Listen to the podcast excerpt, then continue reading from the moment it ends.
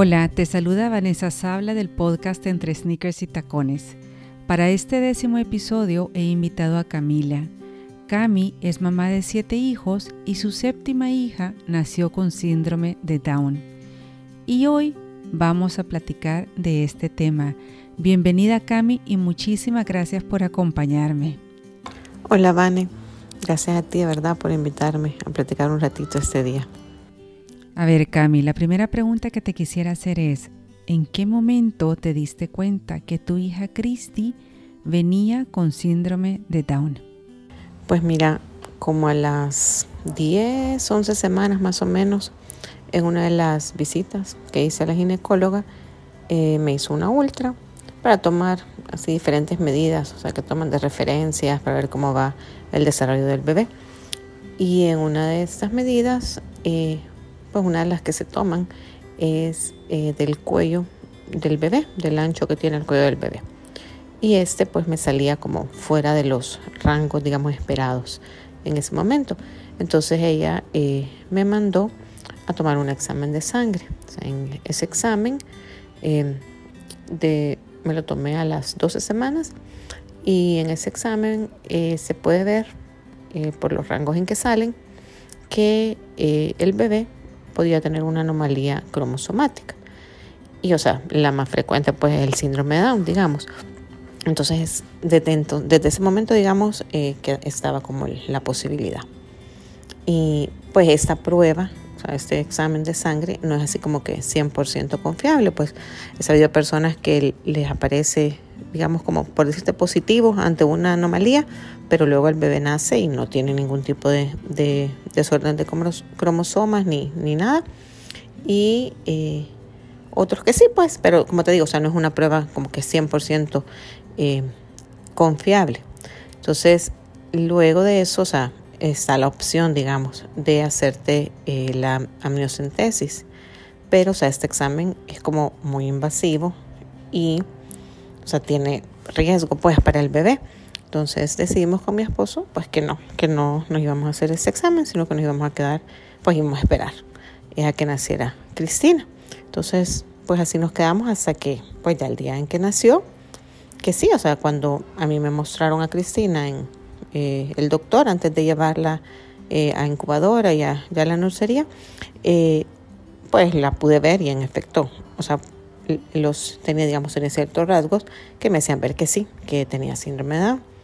Y luego ya, pues mi esposo cuando llegó al cuarto, que yo ya había salido de, la anestesia y todo, me, me, confirmó, o sea, me dijo que sí, que, que Cristina tenía síndrome de Down.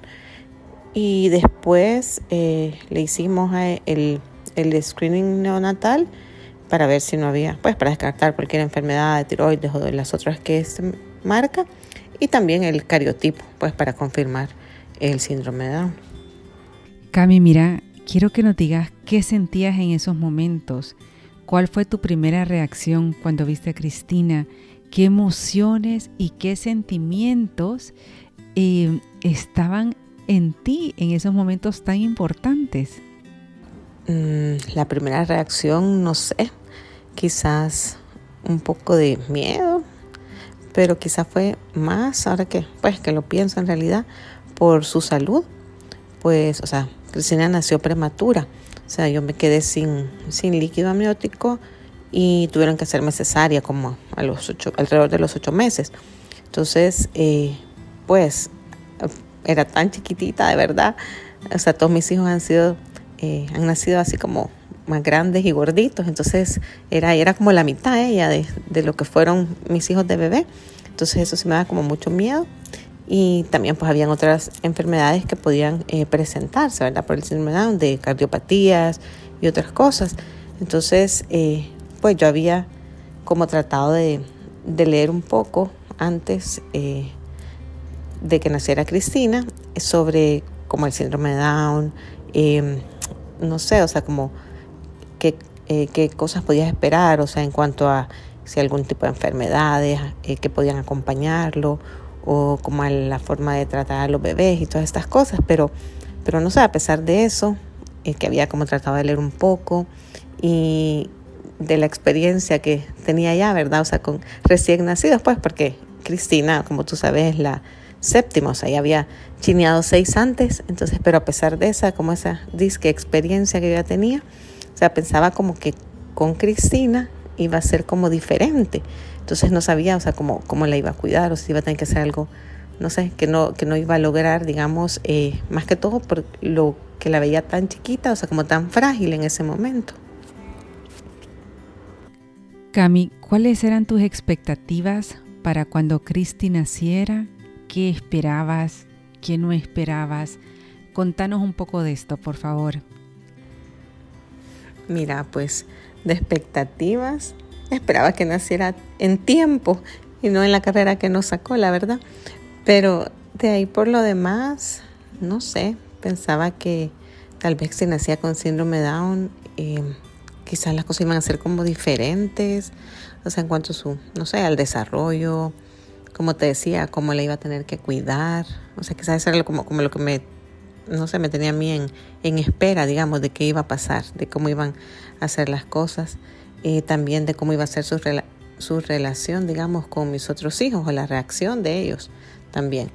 Y no sé, lo que quería era como que todo fuera, como que todo se desarrollara con ella igual que con los demás, que todos la quisieran igual, que no la fueran a ver diferente o de menos, no sé, por, como por todo lo que oí, por todas las cosas a veces lees, o sea, de cómo eh, te presentan, o sea, una persona con síndrome de Down.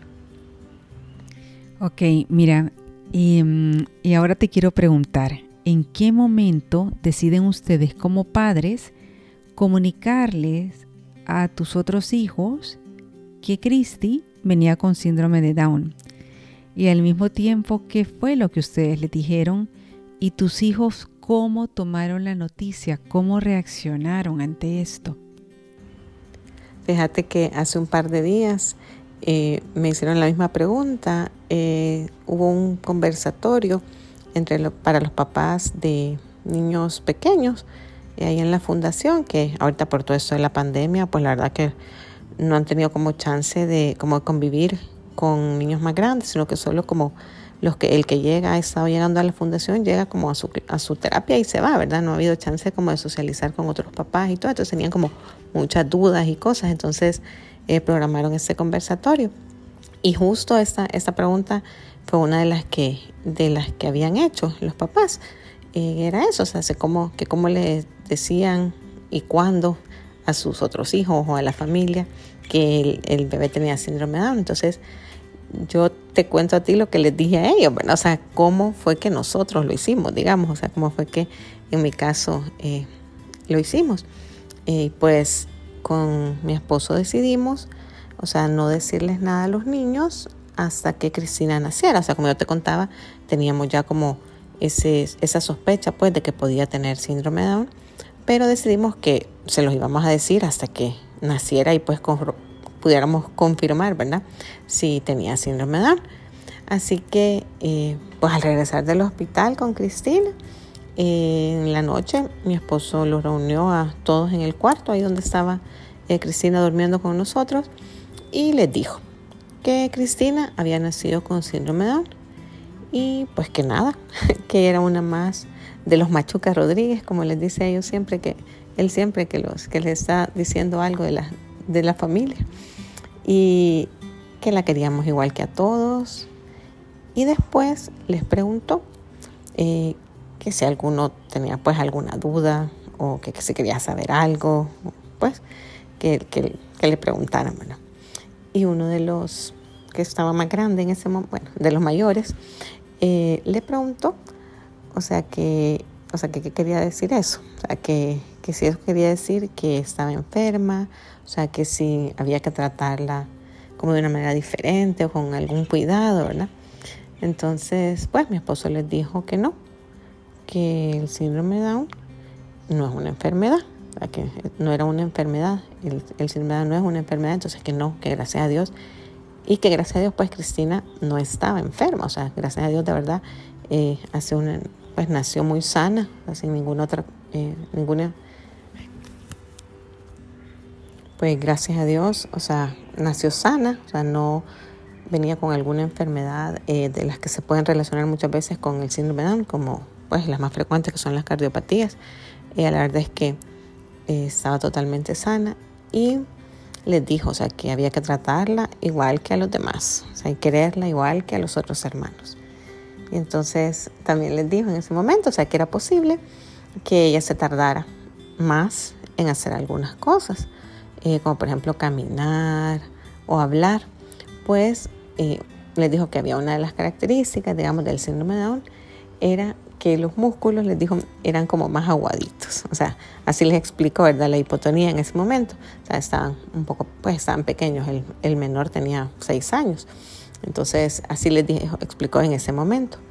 Y, pero les dijo, ¿verdad? Que poco a poco, que con nuestra ayuda, ella iba a ir logrando hacer todas esas cosas, aunque en un momento fuera más tardado. Qué bonito, Cami. No hay duda que la familia es el mejor sostén, ¿no? Ahora, eh, te quiero preguntar, eh, fuera de tu familia, ¿con quién más hablaste sobre este tema? ¿A quién se lo contaste? Y a quienes decidiste contárselo, si te sentiste acogida por ellos o por ellas. Pues mira, eh, después de los exámenes que me hicieron, o sea, cuando nos dijeron que podía tener síndrome de Down, digamos, en ese momento la verdad solo les contamos a mi mami, yo le conté a mi mami, eh, bueno, mi tía, pues ella es mi, es mi, ginecóloga, ¿verdad? Entonces, lógicamente estaba enterada.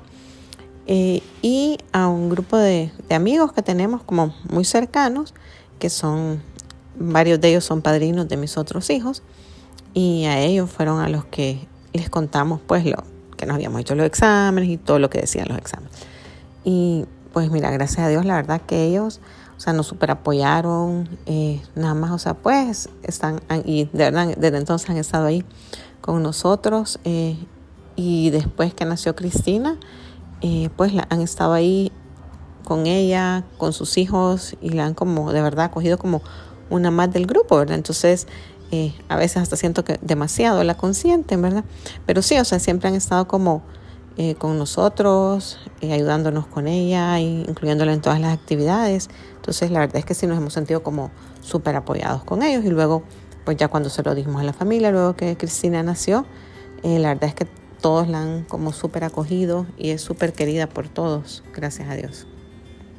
Mira Cami, ahorita que mencionas esto de tu grupo de amigos, que se oye que son personas espectaculares, se me viene ese dicho que dice que los amigos son esa familia que uno escoge, ¿no? Qué dicha contar con amigos así.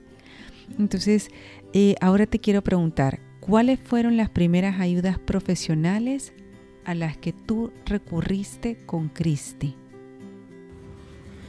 Híjole, de doctores y terapias, bueno, desde que nos enteramos, casi que desde que nos enteramos que iban a ser Cristina, ¿verdad? Pero bueno, la ginecóloga para empezar eh, me refirió con un cardiólogo eh, para que me hiciera algunos exámenes, eh, pues para que le hiciera Cristina, la verdad, algunos exámenes cuando todavía no había nacido para tratar de detectar si había algún problema cardíaco, ¿verdad? O sea, que trajera pues congénito y pues para ser como más preparados.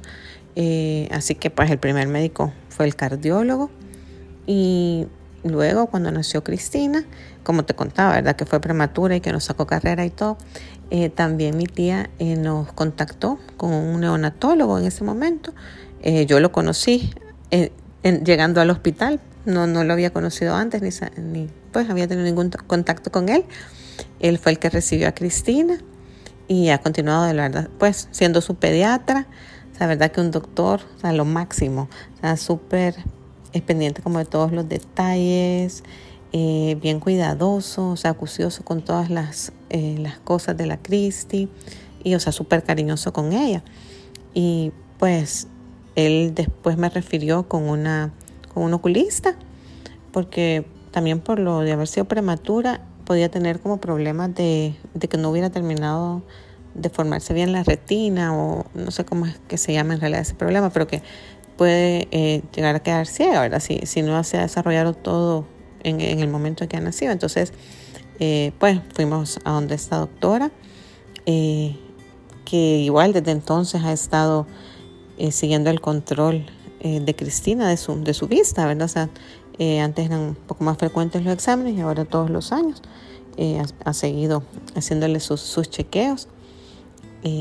También hemos hecho anual, bueno, ahora ya es anualmente, pero en un principio eran como cada seis meses y algunos cada tres, varios exámenes, o sea, hicimos un protocolo de, de, exámenes, digamos, para, para ver cómo va desarrollándose que la vista, digamos, siempre estamos como pendientes de su vista, también de exámenes de oídos para ver que no haya problemas eh, con el oído, pues por la, algunas de las características del síndrome de Down, hay algunos conductos que son como más pequeños y que tienden a darse como más infecciones, o sea, más fácilmente, digamos, infecciones de oídos y entonces puede provocar luego a la larga sordera, ¿verdad? Si no se tratan a tiempo, entonces digamos, siempre estamos como pendientes de, su evaluación anual de los oídos y también de exámenes de sangre, de tiroides, que siempre hay que mantener como vigilado, ¿verdad? Para que no haya eh, ningún problema en el transcurso del tiempo. Y digamos, eso es como en, en cuanto a doctores, ¿verdad? Eh, luego, después de ver que ella estaba como sanita, de ver que está, no hay ningún problema de enfermedades, pues la crisis desde, quiero ver, desde los como dos meses y medio más o menos, que empezó con sus terapias en la Fundación Paraíso Da. O sea, ahí, después de las primeras vacunas, ¿verdad? Ya fue a la, fundación y ahí pues le han dado terapia, de, terapia física, terapia de lenguaje, educativa, ocupacional, o sea, eh, de todos a través de, digamos, de acuerdo, ha ido, creciendo, ha ido necesitando diferentes tipos de terapia, o sea, ahí se les han estado dando. Y nosotros tuvimos la oportunidad o sea, de conocer eh, a través de unos amigos una clínica de, intervención temprana que queda eh, en, Guatemala. Ellos llevaban ahí a su hijo, que es un par de años mayor que Cristina, eh, que también tiene síndrome de Down, y nos contaron, entonces nos acompañaron incluso la primera vez que, que llevamos a Cristina. Fuimos con ellos y pues ahí ha estado yendo con cierta regularidad. y ahí le hacen evaluaciones de todo tipo, la verdad, o sea, para ver cómo va su desarrollo físico, su desarrollo cognitivo, social y todo. Y luego ellos nos proponen una serie de terapias o una serie de cosas que podemos irle, o sea, para ayudarle a que siga eh, desarrollándose de la mejor manera, ¿verdad? Entonces eso, y bueno, aquí mis hijos dicen que ella tiene más clases que todos ellos, porque después del tiempo que está en el colegio, tiene siempre eh, otras terapias de lenguaje, Ahorita está en, un curso, digamos, está eh, con un programa para ayudarle en lectura y escritura, pues para poderle reforzar esos conocimientos y pues para que pueda desarrollarse mejor luego en el colegio. Y pues nada, eso más o menos. Eh, las terapias, sí.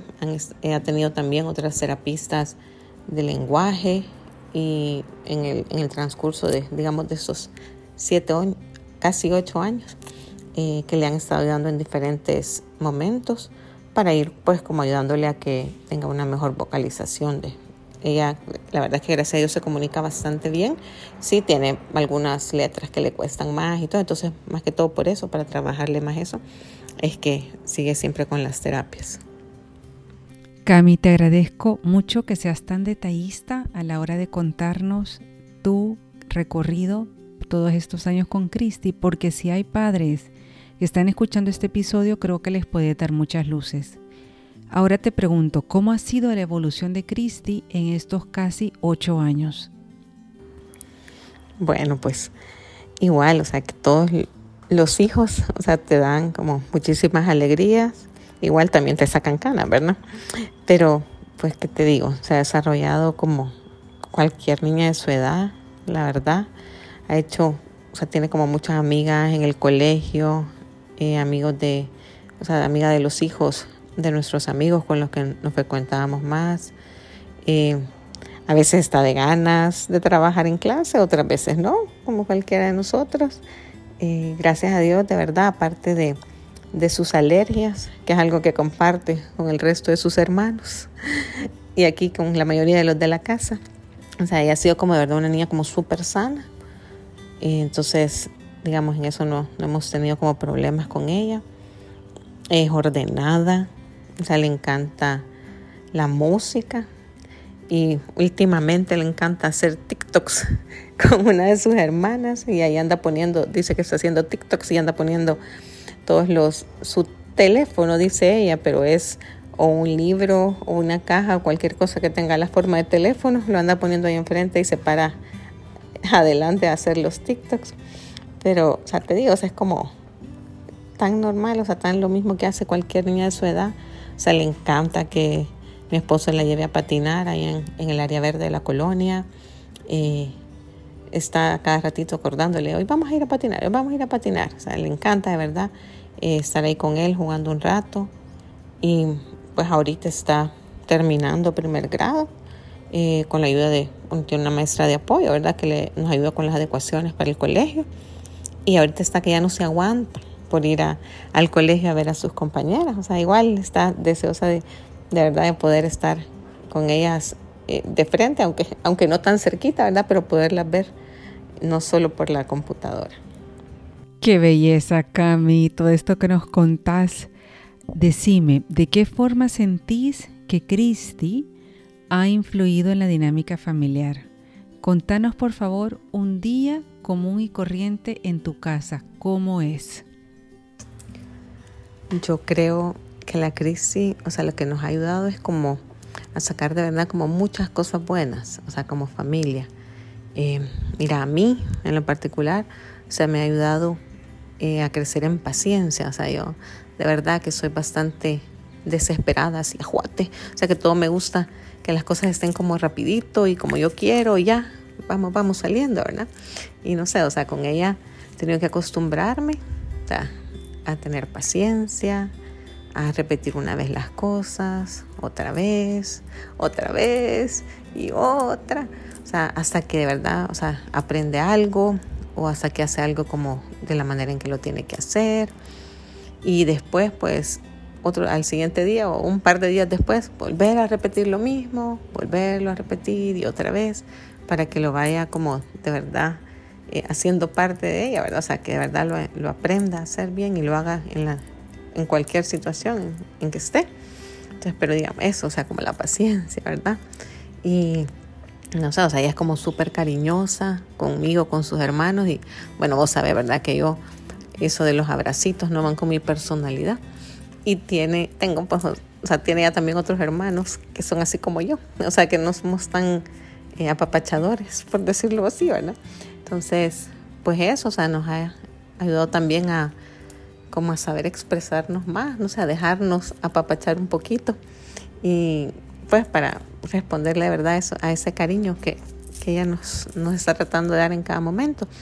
Y no sé, también le ayudó a mis hijos a, acomodarse un poquito más, porque pues cuando estaba más chiquita era quizás más, más frecuente, o sea que teníamos, necesitábamos como más ayuda de ellos como para hacer las cosas de la crisis, ¿verdad? O sea, como para ayudarnos a que estuviera lista y todo. Y ahorita pues ella sola se baña, se cambia y se alista, pero, pero cuando estaba más pequeña sí había más necesidad de estar como más pendiente de ella y tal vez quizás un poco acomodarnos a, a sus tiempos y a sus horarios, ¿verdad?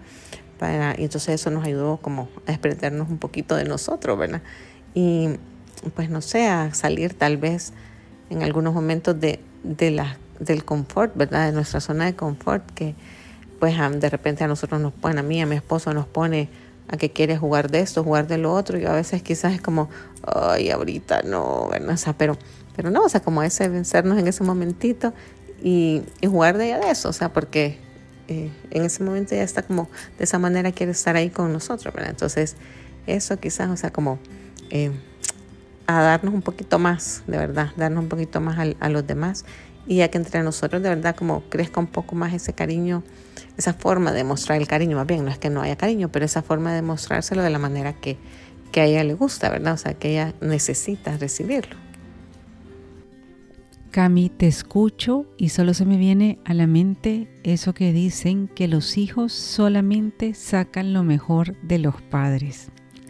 Contame, ¿hay algo que tú hayas hecho de lo que te arrepentís o que no volverías a hacer? Pues no sé, la verdad, es algo que me arrepienta, no es que me arrepienta de algo que haya hecho en realidad en, ese tiempo, o sea, es que es, no sé, eh, todo lo que haces, siento yo que lo haces siempre como pensando en, en, que sea lo mejor para tus hijos, o sea, no, eh, no sé, o sea, si alguna cosa que hice me he equivocado, pues de seguro que sí, pero no sé, ha sido como con toda la buena intención, entonces, no sé, es tal vez más más que no hacer algo, es como tal vez haber hecho algo más en algunos momentos.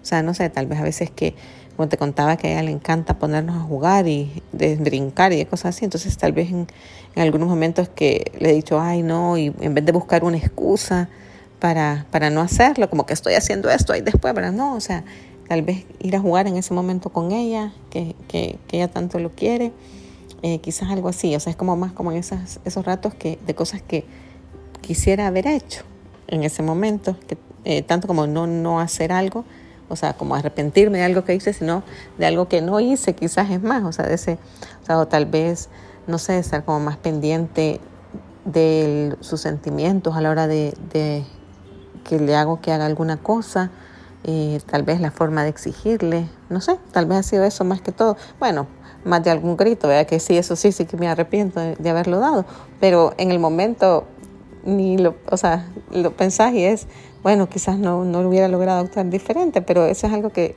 que con todo, ¿verdad? O sea, seguís tratando de, de evitar hacer, pero a, a la larga se te salen.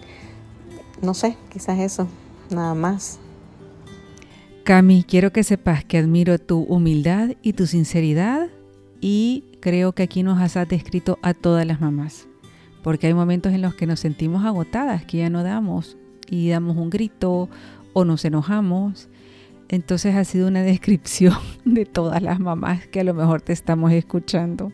Cami, te quiero preguntar si tú alguna vez te has sentido discriminada o has sentido que tu hija ha sufrido discriminación por su condición.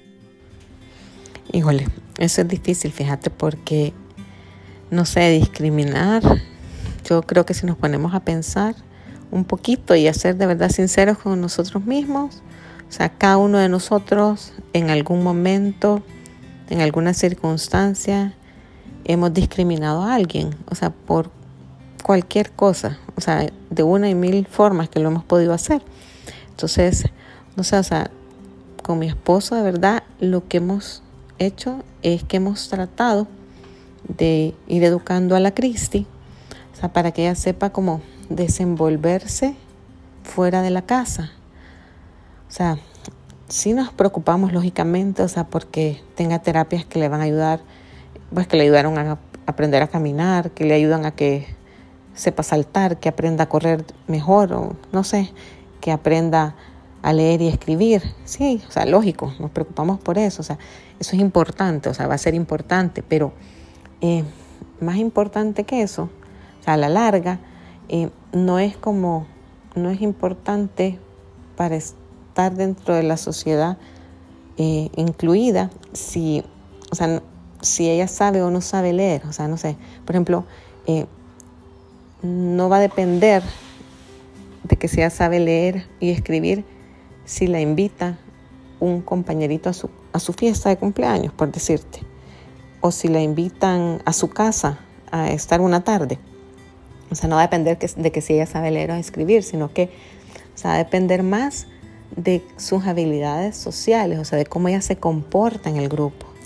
Entonces, nosotros sí nos hemos preocupado mucho por eso, o sea, por tratar de que, de que ella sepa comportarse, o sea, em, de ponerle límites claros, o sea, no, no como ser condescendientes por decir, ah, es que como tiene síndrome de Down, así, así se comporta. No, o sea, es de las exigencias, digamos, de conducta, de obediencia, o sea, son las mismas que para nuestros otros hijos, o sea, el que aprenda a seguir instrucciones, o sea, eh, no sé, o sea, eh, yo voy a invitar a invitar a o no invitar a alguien, por ejemplo, eh, no va a depender tal vez de que si tiene o no tiene síndrome de Down, o sea, muchas veces lo que te pones a pensar es, ah, no, es que no lo invitaron porque tiene síndrome de Down. Muchas veces no es eso, sino que es porque mi hijo no sabe esperar su turno, porque mi hijo no sabe comer correctamente, o sea, porque anda ahí empujando a medio mundo y no le importa o quiere ser, quiere que todo sea para él siempre y está acostumbrado a que todo se lo den. Entonces, muchas veces, o sea, nosotros ocasionamos, o sea, que discriminen, digamos así, a nuestros hijos. Y no es solo si tiene o no tiene síndrome de Down, porque también lo hacemos con los que no tienen, o sea, muchas veces en la forma en que los estamos educando.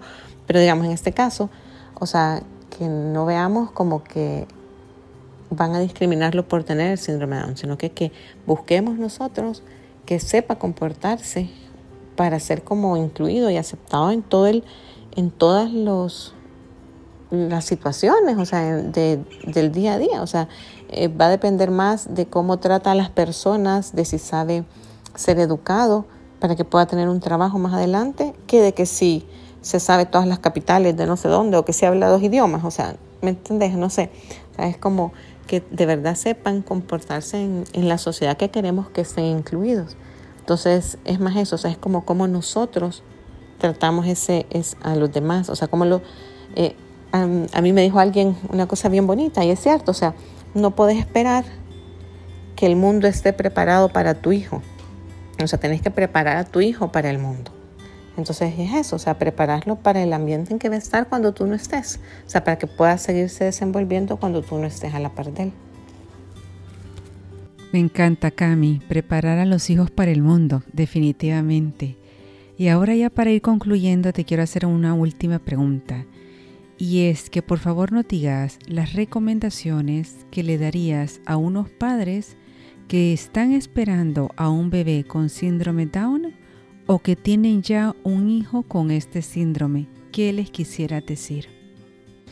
Pues a alguien que de verdad que esté esperando un hijo o que ya tiene un hijo con síndrome Down, eh, pues lo único que les puedo decir es que hay que tratarlos como si no tuvieran síndrome Down. Y no te lo digo, o sea, como en el sentido de que nega, o sea, como para querer negar su condición, pues, o sea, querer negar que tiene síndrome sino que para de verdad poderlo dejar que explote, o sea, de verdad todo el potencial que puede tener, o sea, para dejarlo ser, de verdad, eh, todo lo que puede ser.